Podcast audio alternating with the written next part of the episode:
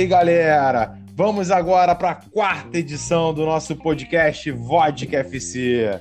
Mais uma noite aqui pre... falando o que, que aconteceu na 28ª rodada e prevendo o que, que pode acontecer na 29ª rodada. Hoje nós temos aqui como convidado Giovanni Macedo, Henrique Bravin, Pedro Guzmão, Marcelo Nogueira e aqui falando com vocês Douglas Minsen. E salve a nossa querida Rússia e vamos partir para esse novo podcast. Na 28 rodada, tivemos aqui o jogo abrindo a rodada Arsenal Tula e Tambov. Arsenal Tula conseguiu se recuperar, né? Tinha tomado 4 a 2 do Kylian Sovetov na rodada anterior jogando em casa e agora consegue uma vitória sobre o Tambov, que também não é algo a se comemorar, né? O Tambov tem tropeçado muito ao longo do caminho, é um clube candidato ao rebaixamento, tá ali na rabeira e o Arsenal Tula ganhou de 2 a 1. Passando para o próximo jogo, Akma Grozny contra Zenit. É, foi um a um. Zenit já vinha ganhando há muito tempo, entrou com um time muito modificado, mas quem vai falar melhor do Zenit para vocês é o nosso convidado da noite. Boa noite, Giovanni Macedo. Conta pra gente o que você viu nesse Zenit. Boa noite, é, Douglas. Boa noite, pessoal.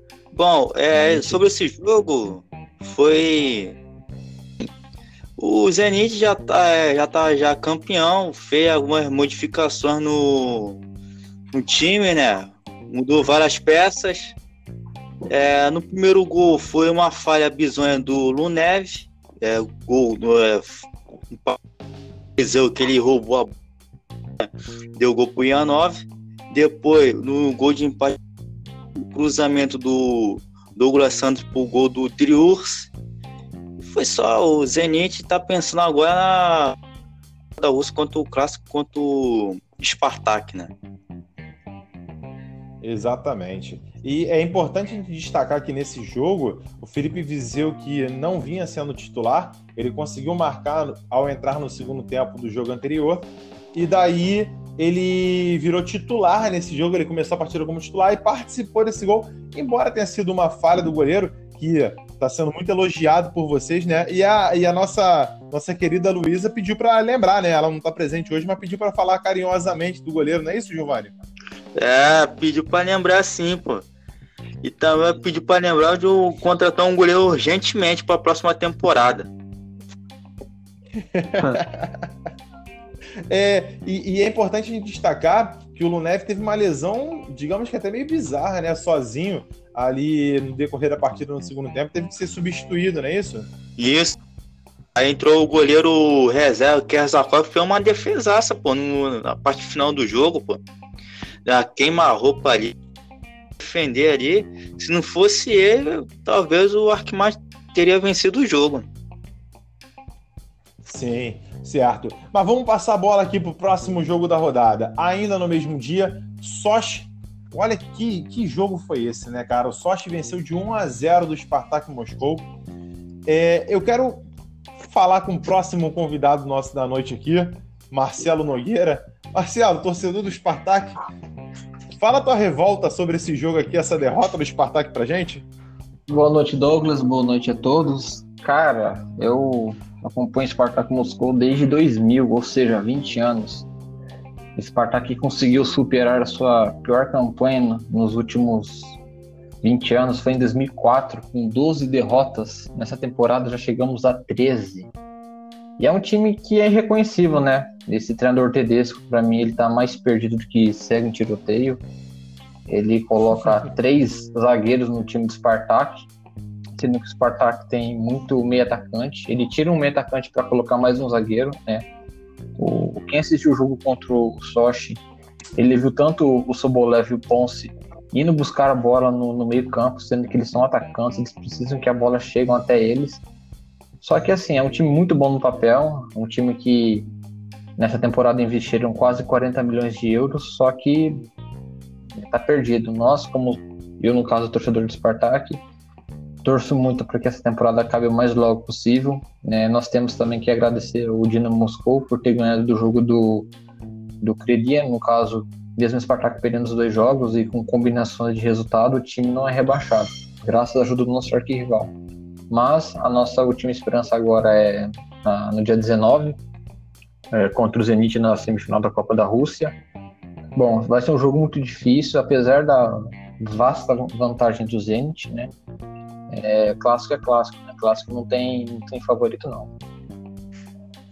Ah, isso, isso é uma boa verdade, né? E, e, e, uma coisa que a gente tem que destacar é que o Sobolev era artilheiro do campeonato quando estava no, no Sovetov, foi para o Spartak, não recebeu tantas oportunidades e tem jogado fazendo uma função, como você bem destacou aí, que não é bem a dele, né? Ele é o cara para estar tá lá dentro da área, não é isso? Marcelo? E isso, o Sobolev é considerado na mídia russa como o novo Zilba, né? Porque ele é um jovem atacante, ele é alto, ele tem mais ou menos as mesmas características do Zilba, só que ele tá jogando como segundo atacante no Spartak, é uma coisa assim que não dá para entender. Só que assim, quando ele faz gol, os juízes anulam, né? Contra o UFA e contra o, o último jogo lá, meu Deus do céu. Tudo bem que teve gols que ele realmente estava impedido, mas o jogo contra o UFA, para mim, foi. Aquele dia eu fiquei nervoso, fiquei revoltado. Mas faz, faz parte, né? Faz parte. certo. E eu quero passar agora pro jogo que eu considero mais cinematográfico que aconteceu na rodada, que é Lokomotiv Moscou 1 e Ufa também 1. Ah, mais um tropeço do Lokomotiv? Mais um tropeço do Lokomotiv. Já é o quarto empate seguido, sendo desses quatro, três em casa. É algo que vai prejudicando muito o clube nessa consolidação de uma vaga para a Champions League. Né? Já vê a proximidade aí do CSK, que tem melhorado. Daqui a pouquinho o nosso amigo Pedro Guzmão vai falar sobre o CSK. Mas o Lokomotiv, eu é, é, acredito que até a questão do seu elenco não ser muito bom e esses jogos constantes têm prejudicado um pouquinho o desempenho do clube, além dessa mudança de treinador que não foi vista com bons olhos, né? O Semin, por toda a história que teve com o clube, a torcida acreditava-se que deveria pelo menos encerrar com ele a temporada para que fechasse bonito toda a sua história. De todos os títulos do Lokomotiv Moscou até hoje, ele só não participou de um. Então, talvez se não tivesse ele, o Lokomotiv não estaria nesse estágio que é hoje. Mas o que é cinematográfico nesse jogo? Farfã. Farfã já estava mais de um ano sem jogar. É uma lesão muito grave, operação no joelho. O jogador, quando fez a operação já com 34 anos, é, se pensava até que ele poderia se aposentar, não iria mais jogar. É, teve uma polêmica dele recentemente que se recusou é, a redução salarial, expôs o clube na internet mas ficava a dúvida: Farfan joga ou não joga mais pelo Locomotive? E o que, que a torcida vai achar quando ele pisar em campo novamente, se pisasse, né? Quando ele entra aos 70 minutos de jogo é, para atuar no Locomotive, a torcida dá a primeira resposta. Levanta, aplaude, grita seu nome isso eu, como torcedor do Locomotive, eu fiquei até espantado, porque eu estava revoltado com ele. Mas a torcida não, a torcida adorou a presença dele. A cada bola que ele tocava era um grito, era uma alegria. Até que, nos melhores cenários, acho que nem ele imaginava isso no melhor sonho dele. 11 minutos depois em campo, bola lançada na área, ele mete o gol de cabeça, o gol do empate. Né? Uma cena de filme. Só faltava ele fazer mais um e ter a virada. Aí ia fechar com chave de ouro. Mas, embora tivemos esse, essa cena toda com a volta do Farfan, que em 11 minutos fez mais do que o Éder na carreira como um todo. Né? Embora a gente não possa ser grato, né? A gente não possa ser grato ao título que o Éder deu, fazendo gol também no finalzinho do jogo e ao título da Eurocopa, né? É, aquele Adriano Gabiru, bem como lembrado por Pedro Guzmão. É... Farfan fez muito mais em 11 minutos. E vamos ver se ele consegue aproveitar mais esses dois últimos jogos ao longo do restante da temporada para ver se o clube vai renovar ou não o contrato com ele. Eu achei uma peça importante ainda para rodar no elenco, não é para ser titular, mas é importante um cara experiente ali, mediante ainda o fato dessa incerteza que será o ataque do Lokomotiv no decorrer da próxima temporada. Mas passando a bola aqui para o jogo é, seguinte, Dinamo de Moscou e Kylian Sovetov. Olha aí, vitória do Dinamo de Moscou, Henrique. Você feliz aqui no nosso podcast. Boa noite, meu amigo. Conta o que, você viu nesse jogo. Opa, boa noite a todos. É, finalmente, né, o Dinamo, é, depois da volta do futebol pós-pandemia, conseguiu uma vitória, vindo de dois empates, duas derrotas, é, tomando gol no final, no final das partidas, né? Bem complicado estava a situação. É, essa vitória aí acendeu, né, o Dinamo a chance da possível vaga da Liga Europa, né, que é, todo torcedor, acho que tem uns seis times aí na tabela que, que tá com a blusa do Zenit por baixo e por cima do, do próprio time, é, torcendo para ele que ganhe a Copa, né, para ser sexto colocado e para a Liga Europa. Então, acendeu a, a chama, né, que que torcedor triste, né? Sem perspectiva, o time jogando muito mal. E antes do jogo, o Novikov falou que houve, ia ter mudanças, o time ia jogar diferente. Eu, eu achava que ia mudar a peças, mas o time foi o mesmo. Porém, ele saiu do, de uma formação e compactou bem o time, a defesa com o meio campo. O Zupov fez um jogaço, velho. Eu até achei impressionante como ele jogou é, dentro da capacidade técnica dele. Joãozinho, há muito tempo não vinha jogando, arrebentou. É, apesar que os gols foram de pênalti, mas foram jogadas bem criadas. A, o primeiro, o Felipe tinha tirado do goleiro já, foi derrubado. A segunda, o Rikov, e foi uma bola na área de, é, de uma falta ele ia conseguir, assim, pelo menos cabecear é, para marcar, né? Talvez podia cabecear errado, foi empurrado. E foram os gols de do Felipe depois do Komitchenko, que voltou a marcar. E isso é bom para o centroavante voltar a marcar, dá muita confiança, ainda mais ele que é um exílio matador, né? E o Krillian, assim, né? trocou, né? O treinador jogou bem, conseguiu aí e nos últimos jogos vencer, empatar, é, pode sair da zona de rebaixamento, né? Bem, bem assim, provável, provável não, é bem fácil, assim, não tá impossível como antes parecia. E assim, jogaram bem também. O, novo treinador lá que veio do Kink da segunda divisão é muito bom. O time tem um padrão de jogo, mas assim, o novo alterou, compactou o meio campo, o Guzupov e o Vilgemar, que o sueco lá da seleção sueca, ele assim, foi o principal principal mudança foram eles e o que mais incomodava também era um buraco no meio campo, não tinha compactação, era bola alçada na área. E fico feliz que o Dinamo conseguiu ganhar 2 a 0 uma vitória tranquila. É, mas infelizmente o Felipe né, sofreu uma lesão. Informações diz que ele não volta essa temporada, é um jogador importante, é artilheiro da equipe na competição. Mas o Panchenko entrou assim, na posição dele, substituiu, não tem função de marcação, ou seja, tá livre, chutou bastante, chutou bem, assim, as bolas que porra, pegou na veia, é, mas alguma coisa tem nele que tá impedindo ele de fazer o gol. Ele foi até nomeado seleção no meio campo da rodada, e vamos ver, né? Eu tô confiante aí para os próximos capítulos. Certo. E foi uma vitória bem importante, né? Porque você dá um ânimo de novo pro clube. E, e o Guilha, ele vinha de uma vitória muito boa fora de casa contra o Tula, 4 a 2 chegou a estar 4 a 1 a gente destacou isso. E quando a gente, é, no, no, podcast anterior, a gente estava aqui tentando imaginar o que, que, pudesse acontecer entre Dinamo e Guilha, a gente imaginou um jogo muito mais encardido pro Dinamo. E acabou não se forjando isso, né? No primeiro tempo, o Dinamo já resolveu o jogo e, e vamos ver como é, a amiga Henrique tá motivado. Vamos ver o que acontece no Dinamo nesses outros três jogos, né? Lembrando, faltam três jogos pro Dinamo. O Dinamo e o Krasnodar são os únicos clubes que faltam três jogos, diferente dos outros que faltam dois. Porque um, um, um jogo do Dinamo foi adiado é, lá no início da volta da pandemia e vai ser disputado no próximo domingo, logo após essa 29 rodada é, na casa do Dinamo. O Dinamo vai enfrentar o Krasnodar e eu, como torcedor do Lokomotiv, vou torcer, ser fã de cadeirinha do Dinamo para que o Krasnodar não incomode o Lokomotiv ali na segunda posição. Eu também. Mas passando a restante do, da, da rodada, a gente teve um jogo dramático, né? Orenburg e Rostov.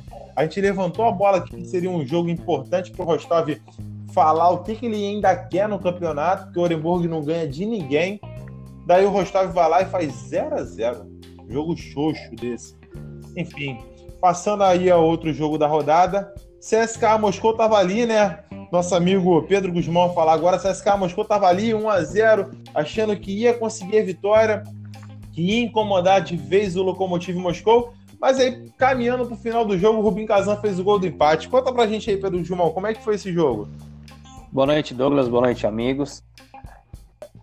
Como você disse, né? É, me animei bastante quando o CSK fez 1 a 0 A gente já sabia do resultado do Locomotivo que tinha sido empate e era a chance da gente é, encostar, né?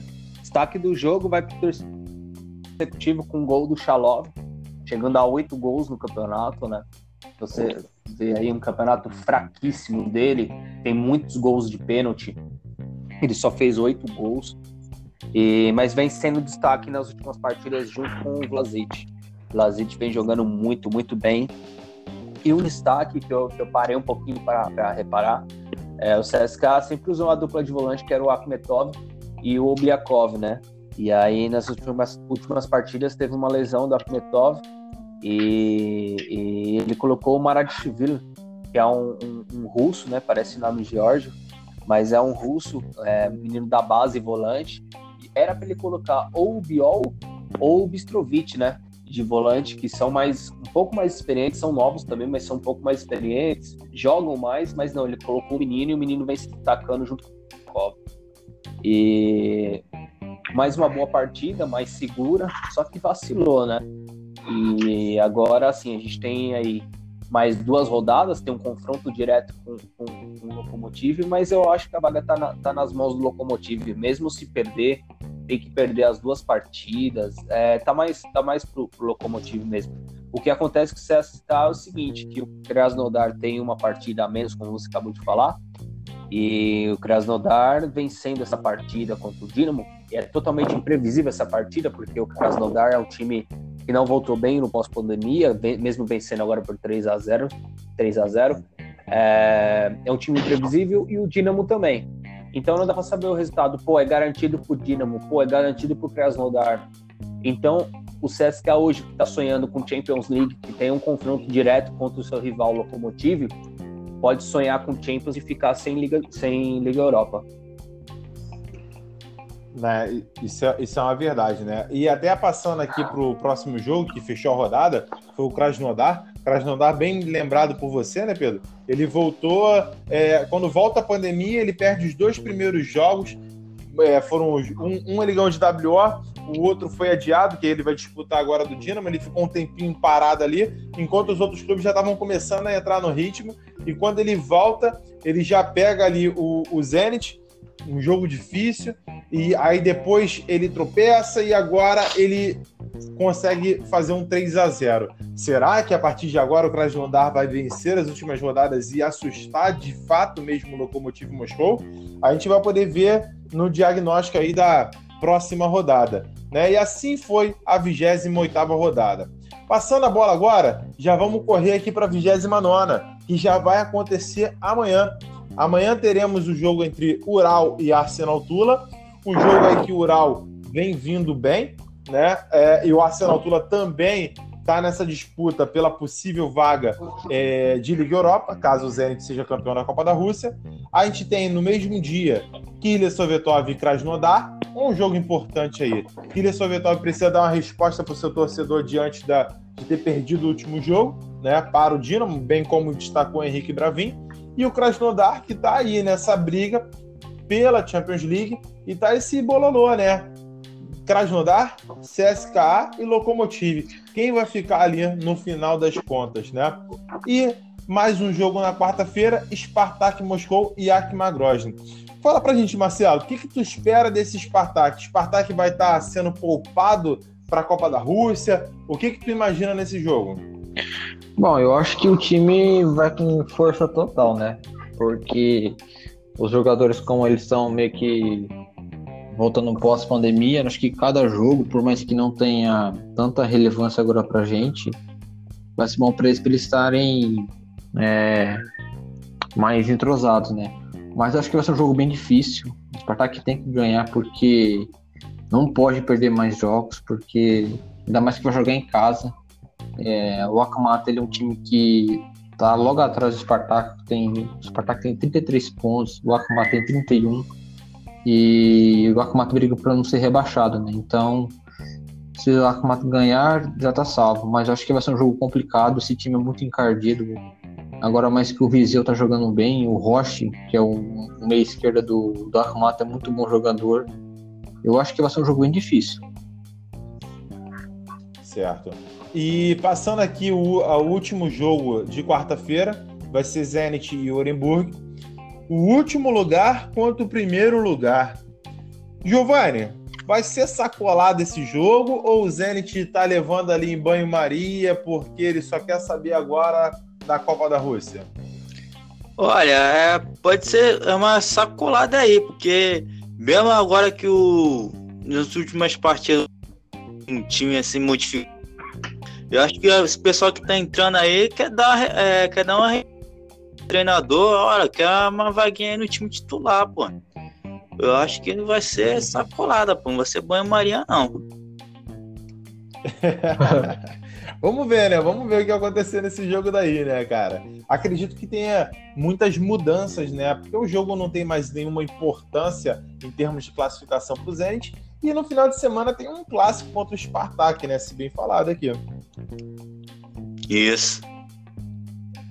Né? Agora vamos dar seguimento aqui à nossa rodada. No dia seguinte, na quinta-feira, nós teremos aqui Rubim Kazan e Rostov. Um jogo interessante. Interessante porque o Rubim ele tem oscilado entre bons jogos e jogos regulares, jogos ruins. Ele conseguiu um bom empate fora de casa contra o CSK, freou o CSK que vinha de duas vitórias de 4 a 0 fora de casa, né? E o Rostov que é aquela incógnita, né? Rostov pós-pandemia. Quem é Rostov? Ganha, perde, o que, que vai acontecer ali, né? Depois daquele fatídico jogo dos 10 a 1 que entrou com o time sub-17, sub-18, né, se eu não me engano, é, o time do Rostov não, se apresentou para o campeonato.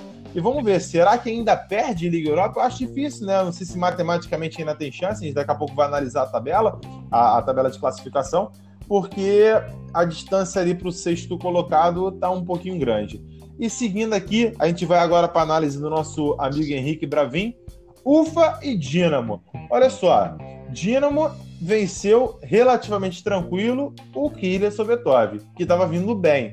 O UFA é um time que tem se apresentado muito bem, deu o trabalho para o Lokomotiv Moscou, que conseguiu empate ali naquele cinematográfico ali com o Farfã. Que, que tu acha, Henrique? Continua a levada boa ou o Dinamo vai voltar ao que era antes? Olha, é... o jogo é um, um jogo muito difícil. É, o UFA e o Dinamo são times que tomam pouco, poucos gols. Em contrapartida, também não marcam muito. É, o UFA, tirando assim o Zenit, que foi em outro patamar, o UFA tem a melhor defesa, sofreu apenas 24 gols. É, mas só que o UFA ele tem 14 empates, muito empates e assim quase a metade do campeonato foi, foi empate. E o Dinamo também, o Dinamo tem muita dificuldade de marcar gols com é, em adversários que, que, se retrancam muito. Eles jogam com três zagueiros desde a época do Semac, o Evzev é um bom treinador, vai ter a volta do zagueiro é, Tabitz, o georgiano, é, o time vai estar completinho pro, pro jogo. Assim, é um jogo com a cara do empate, né? porque os dois times empatam bastante. É um jogo difícil, mas só que tem um problema que o empate não ajuda nenhum dos dois, ou seja, eles têm que jogar para ganhar. Porque se, o, se acontecer do empate, a galera que está embaixo ali vai passar e vai ficar difícil é, essa posição que está sendo disputada. Para o Dinamo, se vencer, é, ultrapassa, né, o, UFA fica, se, se, consolida na sexta posição é, e não depende de ninguém para continuar em busca da Liga Europa pois tem um jogo a menos, vai estar, vai estar dois pontos acima do UFA e com jogo a menos que vai ser contra o Krasnodar no, no domingo, né? Que foi falado aí. É, e o UFA também tem que ir para cima. O empate não vai sim o passado, vamos dizer assim. E se for 1x0, se alguém ganhar, vai ser 1x0 ou no máximo 2x1. Pode acontecer algum, algum imprevisto, né? Uma falha e o placar for maior, mas Vai ser bem complicado esse jogo aí. Vai ser um jogo bem apertado. Mas vamos torcer para Henrique, é, Vale ressaltar que o UFA contra os, os seis grandes da Rússia, né, os, os seis mais tradicionais, foram 11 jogos. O UFA ganhou 4 jogos e empatou 7. Não perdeu de ninguém. Sim, e mas eu tô abraçando aqui o retrospecto. O Dinamo, toda a história jogaram nove jogos, o Dinamo ganhou seis jogos e foram três empates. O Ufa fez apenas quatro gols, o Dinamo fez 16. É, eu tô abraçando o, o histórico aí para ver se o Dinamo mantém, né?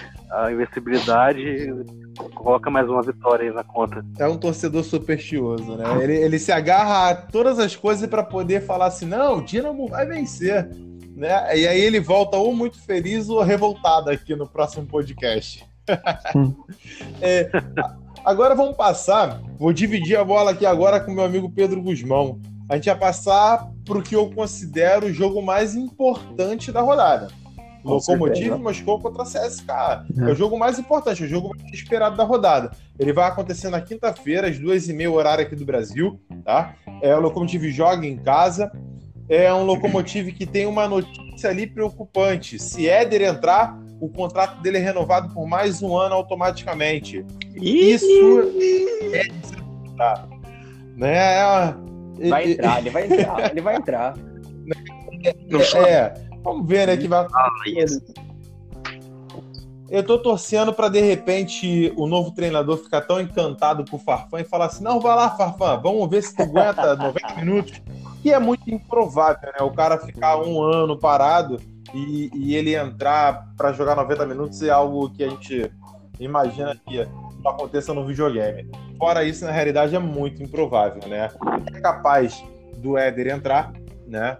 Mas isso também não garante que o Éder, mesmo com o contrato renovado, vá se firmar no clube na próxima temporada. Eu acredito na permanência do Éder como um reserva, como ele era antes quando o Smolov estava no clube. Reserva é, O Éder, ele é um é um cara que é bom para ser reserva? É um cara que é bom para ser reserva. Porque ele me parece que é um cara bom de grupo, porque um cara que perde tanto gol assim, com números baixíssimos, e, e, e os jogadores ainda abraçam para comemorar com ele, tem que ser um cara muito querido de grupo, né? No mínimo.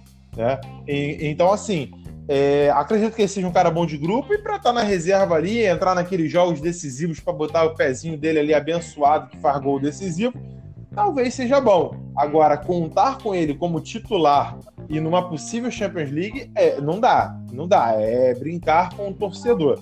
Né? E vamos ver como vai ser a reação da torcida caso até o Locomotive perca essa vaga. Porque a pressão com, com o Mirko tá grande com a mudança do Semin. É, sem Semin e sem festa né? É assim que se manifesta a torcida. E que a torcida organizada tem feito protestos, né? Saindo do estádio mais cedo. Vamos ver o que vai acontecer nesse confronto contra o CSK. É o confronto que vai ditar o resto da temporada, né? Faltando dois jogos. É, vamos ver o que vai acontecer. Pedro, o que, que você vê nesse jogo? Eu estou motivado a um Alexei Miranchuk inspirado e a gente conseguiu um azerinho. O que, que você pensa sobre esse jogo, Pedro? Eu tenho receio, porque assim, para o CSKA, é, a probabilidade do campeonato acabar para o CSK nessa rodada é grande. Faltam é. duas rodadas e o time perdendo ou empatando, você fala, pô, empatou, manteve quatro pontos, mas é. Cara, você tá entendendo? Já era. Já era, é, exatamente. E o, o, o Locomotive tem, tem a vantagem de ter aí o, o Farfã de volta e, e, e a vantagem dos quatro pontos, né? Então ele tem a vantagem do empate. O CSK é vida, é jogar a vida. É gol de mão, seja como for, ajuda do VAR, não interessa. Eu tô, eu tô igual o Henrique, tô me apegando ao retrospecto aí. E, e, e, e assim, eu vejo uma melhora no time, um equilíbrio, mas assim, para finalizar a temporada e não com um prognóstico aí para a temporada que vem. E a minha esperança tá nesse jogo. Tem que vencer, não importa como. E, e eu tenho uma sugestão para você aí, porque tem muito jogo, né, que é, o time precisa do resultado e manda o goleiro lá para ataque, né? E a minha sugestão é pôr o Éder no gol pra, pra, de goleiro mesmo, para tirar a bola do gol, né? Porque ele é bom nisso, né? Então a minha sugestão para você é essa, tá? E a análise do CSK é basicamente Não. essa: é a vida, é ganhar ou ganhar. O empate e a, e a vitória, obviamente, é do Lokomotiv Moscou. Eu vou fazer um conto. Douglas, antes que você... Pode falar, Henrique. Você faz o fechamento. Antes que você faz o fechamento, é uma coisa eu percebi que o torcedor russo, eles, eles tem uma forma de torcer diferente do brasileiro. Uhum. Eles valorizam muito aquele cara que sempre está inteiro fisicamente, sempre cumpre. Sim, o cara pode ser bem ruim, mas se ele está taticamente cumprindo o que o treinador pede, ele tem muito valor. Eu vejo isso no Éder, eu vejo isso no Sly, do Dinamo. O Sly, tipo, tem a qualidade da velocidade, do físico dele, mas ele é bem pobre tecnicamente. Só que o torcedor, eu vejo nos comentários lá, o pessoal gosta porque ele, assim, desde quando ele chegou no Dino, ele jogou todos os jogos. É, saiu só quando foi por opção técnica mesmo, e sempre esteve inteiro. Eu vejo também o Ayrton Lucas, o Marcelo critica ele, eu vejo que os russos são meio assim que apaixonados por. Não só porque ele ser brasileiro, mas ele, ele sempre tá lá dando o sangue Não. dele. Mesmo que às vezes não seja o, o Ah, ideal, o problema né? do Ayrton, ele. Ele tá jogando no- como meia esquerda, cara. Sendo que o Ayrton ele é. ele é ala, tá jogando como meia esquerda, às vezes ele vai pro ataque. E ele, no, desde a época do Fluminense, é, não sei quem comentou no grupo, que é torcedor do Fluminense, inclusive, falou, cara, ele é muito bom pra atacar, pra apoiar os atacantes. Isso daí eu concordo, ele é muito bom. Só que, cara, ele deixa um buraco atrás, ainda mais que aquela zaga do Sporting que não tá nada bem. Cara, é um prato cheio pro, pra contra-ataque de time, porque ele tem muita qualidade, eu acho, eu vou até assumir. Pós-pandemia, ele evoluiu muito, até o próprio Maximenko, né? Que pra mim, ele e o Maximenko hoje são, pra mim, os dois melhores jogadores do time. Só que assim, não adianta o cara saber atacar, sendo que ele tem que ter alguém pra poder ajudar a defender o time, né? Mas vamos ver, né? Tô começando a gostar dele. Vocês- olha só, você está tá reclamando muito. Eu vejo ele se naturalizando e defendendo a seleção da Rússia. Isso, Meu Mário. Fernandes 2. né? Olha só, é, uma coisa que é importante destacar, o, o Bravin estava falando aí, é essa questão de a torcida não pegar tanto no pé do Éder. Mas é uma coisa que, taticamente, se você for reparar no Locomotive, e eu havia comentado com vocês no bastidores, é que os jogadores em campo meio que estão se recusando a trabalhar com o Éder, a tocar a bola pro Éder. É, eu reparei estatisticamente que o Éder só foi chutar ao gol uma vez no jogo passado. Como que um centroavante só remete a bola ao gol uma vez no jogo e, e foi uma cabeçada fraca no escanteio. E quando o Farfã entrou, a visibilidade dos jogadores é totalmente diferente. Você pode reparar quando você pega uma reprise desse jogo do, do, do Locomotive. Quando o Farfã entra aos 70, o- pelo menos umas 10 bolas procurou ele ali, até que ele fez o gol. Os caras procuram o Farfã porque sabem que ele vai responder mesmo estando há muito tempo parado.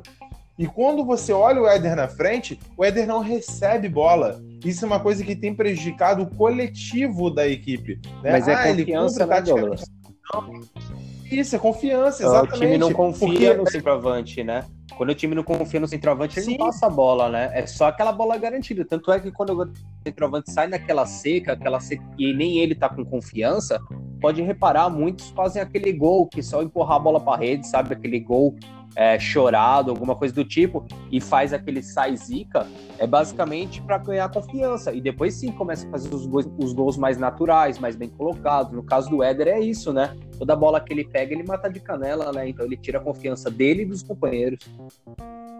É exatamente aquele jogador que é muito de fase. Acredito que se ele faz um ou dois gols ali, a bola tá chegando, ele vai se empolgar e ele faz mais gols. Agora, um jogador que tem um pouca habilidade técnica, estando em uma fase, aí prejudica o coletivo da equipe como um todo. Eu vejo muito isso. Mas assim, pra gente E poder. às vezes ele se esconde, ele se esconde também no jogo, às vezes falta de confiança.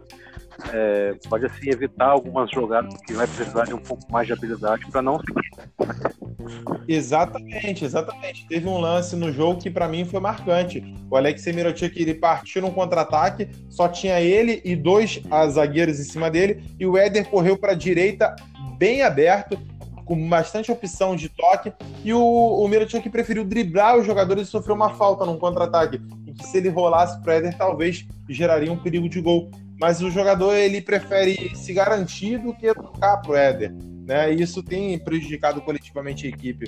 Mas, para a gente não se alongar mais aqui, vamos passar para o último jogo da rodada, que vai acontecer no mesmo horário, às duas e meia, que é Tambov e Sochi. É um jogo ali de meio de tabela, Tambov brigando para não cair e o Sochi ainda tentando sonhar com uma vaga de Liga Europa que tá um pouquinho difícil é, diante da situação do clube. Então a gente fecha assim a 29 rodada e vamos passar a limpo agora a classificação. Como ficou isso depois da 28 rodada e o que, que se esperar dessa 29? Zenit, campeão, primeiro lugar, 66 pontos. Ali em segundo lugar nós temos o Lokomotiv Moscou, 51 pontos. O Krasnodar reassumiu a terceira colocação com 48 Lembrando, a gente tem ali, ó, 48, 9, 50, 51, três pontinhos ali atrás, um jogo que pode ser esse jogo aí que foi adiado contra o Dinamo e o Krasnodar colar ali no Lokomotiv. Lokomotiv, como eu bem ressaltei aqui ao longo do nosso podcast, teve várias chances de consolidar em segundo lugar. Três jogos dentro de casa com adversários totalmente possíveis de ganhar e não conseguiu ganhar. E isso prejudicou muito o clube na tabela, mesmo com os tropeços do Krasnodar e o CSK que estava muito longe, ele vê agora os caras ali na rabeira dele. Em quarto lugar, a gente tem o CSK 47 pontos, que antes só sonhava com uma Liga Europa, mas diante dos tropeços dos seus rivais que estavam acima, venceu os seus jogos. E tá aí agora, nessa briga pro Champions League. Se não tivesse tropeçado, né, Pedrão? Se não tivesse tomado aquele empate, tava hoje com 49 pontos em terceiro lugar, somente aí a dois pontos do Locomotive. Exatamente. Se o Locomotive agora no jogo tava em segundo, só dependia dele. Exatamente. Né? CSK é... dependia e lamentou demais o empate do, do Rubim Kazan, né? Com certeza. E aí, aqui a gente bem destacou o Rostov, que chegou a ocupar essa, essa, essa posição de Champions League. Hoje está em quinto lugar, 44 pontos, faltando duas rodadas, pode chegar a 50. No máximo conseguiria um terceiro lugar, mas teria que torcer para a CSK perder, Krasnodar. Bem difícil a situação no Rostov, deve ficar com uma Liga Europa. Garanto uma Liga Europa porque o UFA que está em com 37 não consegue passar mais o Rostov, então ele já tem garantido uma Liga Europa, né? E aqui aquele bololô, aquela confusão de quem possivelmente pode ficar essa sexta vaga. É, ó, quem eu vou falar agora, tá todo mundo vestindo a camisa do Zenit ali por debaixo da sua camisa, torcendo para que o Zenit seja campeão da Copa da Rússia, né? Porque a gente tem aqui em sexto lugar o UFA com 37 pontos, Dinamo com 35, Ural 35, Rubin Kazan 34, Arsenal Tula 34, Spartak 33, Sochi 33. Esses clubes ainda podem sonhar com alguma coisa ali, mas acredito que ali do Rubin Kazan para cima, o Arsenal Tula já começa já a, a, ficar mais difícil a situação.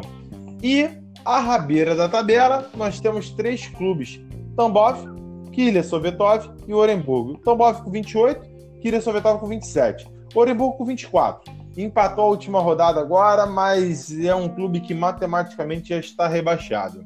Vide o fato de que a gente não sabe realmente se vai ter ou não rebaixamento, mediante a situação econômica dos clubes que conquistaram o acesso da segunda para a primeira divisão. A gente vai saber isso, acredito que até quando terminar o campeonato, nessa transição de uma temporada para outra, a gente vai saber se teremos rebaixamento ou não na primeira divisão no Campeonato Russo.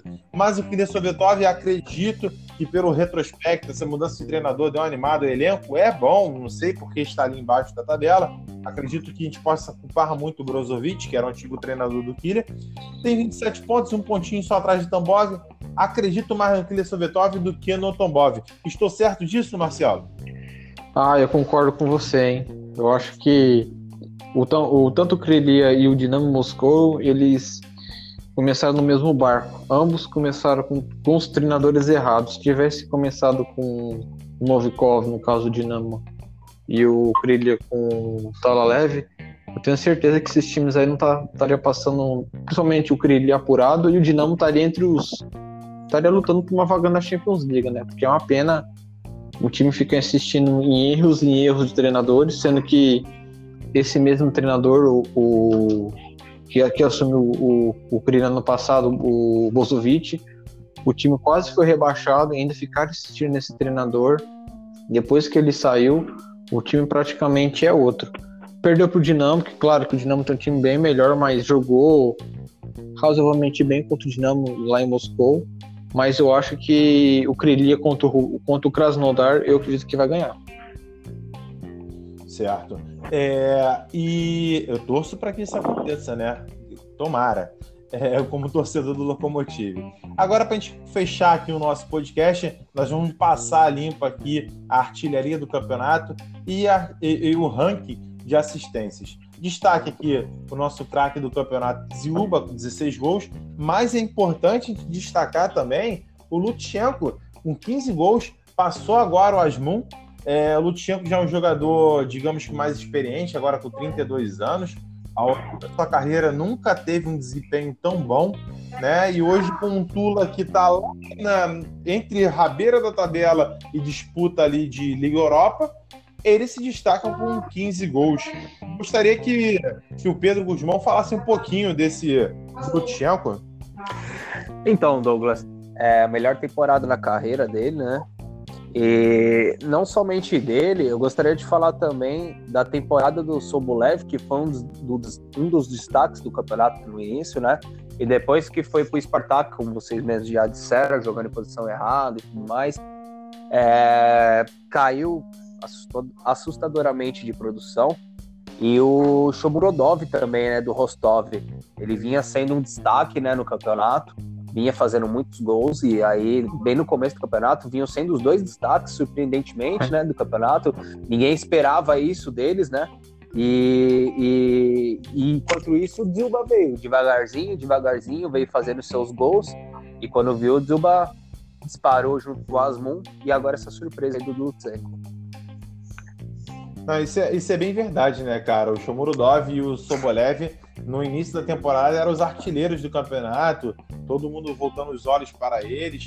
E, e, e, depois, ao longo do caminho, foi decaindo, né? No caso, o, o Sobolev é uma mudança de clube, um clube maior, de mais peso, talvez tenha sentido a pressão e, e também não, não conseguiu entrar sempre na posição que ele deveria jogar, né? E o destaque também aqui é o Asmun, né?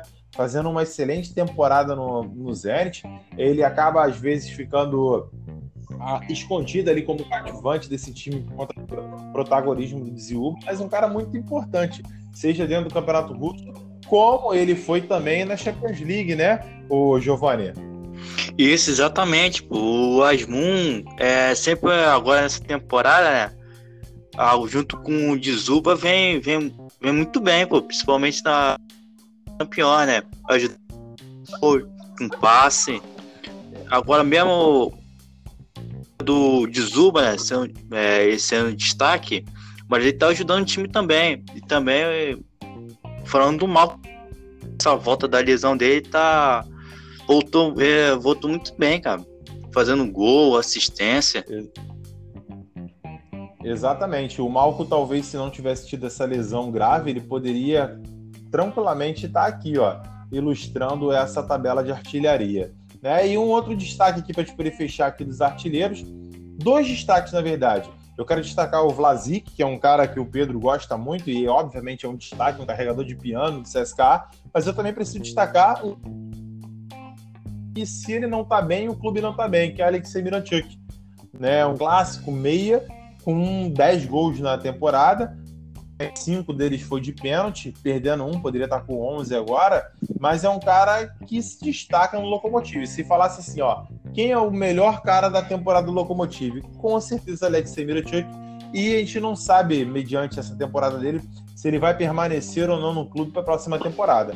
Mas passando aqui para assistências, a gente tem aqui mais uma vez Ziuba, com 12 assistências no campeonato. Em segunda aqui, Bakaev com nove assistências e por aí vai os nossos artilheiros de assistência e também destaque aqui tanto para o Vlasic, também entra com cinco assistências, o Morodov com seis e Asmun também com seis. É, é, mostra como esses caras eles são tão importantes para o clube, fazendo gols, como uh, entregando bolas para que seus companheiros façam gol. Né? Alguém mais quer fazer um destaque aqui no nosso podcast? Eu gostaria de fazer só mais. Não, não vou me alongar muito. É, foi comentado aí que o jogo do CSK e Locomotivo é o mais importante da rodada. É, o Ginomo e Ufa, se não for também o empatado com o mais importante, é o segundo. É, porque o Dino se ganha, se, se, consegue vencer do UFA, independente do resultado com o Krasnodar, ele decide Orenburgo, a sexta posição. Ou seja, é o jogo mais fácil é, do ano. Você pegar o, o rebaixado, é, o time que não ganha mais de ninguém, o time que não tem nem assim, jogadores passada, no caso suspeita de da Covid, né? Eu ah, não sei se todos eles voltaram. E você só depender das suas forças para você classificar para uma competição europeia, que seria um sonho para qualquer torcedor do Dinamo. E queria só mais um, informar mais uma coisinha. É, eu não sei se, se, existe muita rivalidade do, do Krilha com o Dinamo, mas só que após a vitória o Dinamo postou uma série de fotos no Instagram é, com uma legenda escrito Abram suas asas. E muito torcedor do Krilha meio que ficou revoltado, achando que era uma provocação. Porque Krilha Sovetov, uma tradução assim, uma tradução literal seria asas soviéticas. Sim, sim, verdade, isso é verdade. Cara, é, e muito bem destacado para você, para a gente até fechar o nosso podcast bonito aqui, né? É, o UFA Dinamo vai ser um jogo muito importante. Se não é por briga de Champions League, mas essa briga pela sexta posição. Muito bem lembrado por você, Henrique. E assim foi mais uma edição do nosso podcast Vodka FC. Agradeço a presença de todos presença de Giovanni Macedo, Henrique Bravin, Pedro Guzmão, Marcelo Nogueira e eu sou o Douglas Minsen. Com vocês foi Vodka FC e vida longa ao futebol russo.